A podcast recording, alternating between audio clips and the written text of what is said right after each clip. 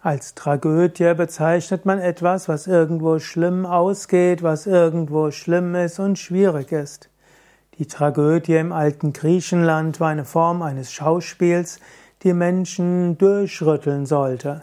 Aristoteles hat mal die Theorie der Tragödie beschrieben und hat gesagt, eine Tragödie soll den Menschen aufrütteln, zu, zur Katharsis führen, also zur Reinigung.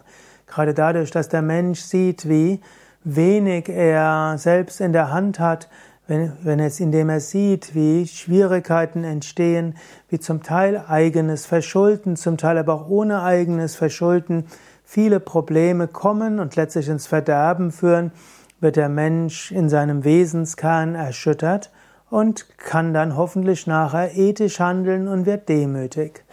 So ist die Tragödie in Griechenland als die wichtigste Literaturgattung bekannt. Es gab zwar auch eine Komödie, aber die Komödie wird manchmal eher als flache Unterhaltung bezeichnet, wo Menschen einfach lachen. Gut, und heutzutage gebraucht man Tragödie nicht nur für ein Schauspiel, sondern man sagt manchmal seine Tragödie, was mit diesem Menschen passiert ist, oder seine Tragödie, wie dieser Mensch sich selbst zugrunde richtet.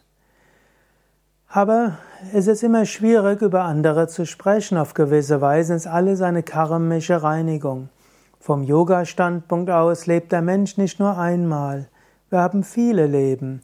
Und diese Leben können mal schöner sein, mal weniger schön. Manchmal ist es wie eine Art Komödie, manchmal ist es wie eine Art Tragödie und manchmal läuft das Leben einfach weniger ereignisreich ab. Es kommt, was kommen soll. Wir bekommen die Aufgaben, die notwendig sind, damit wir wachsen. Und wir kriegen die Erfahrungen, die wir brauchen, um zu wachsen. Und wir haben auch all die Fähigkeiten, die wir brauchen, um mit den Aufgaben und dem Schicksal umzugehen, das vom Karma geschickt wird.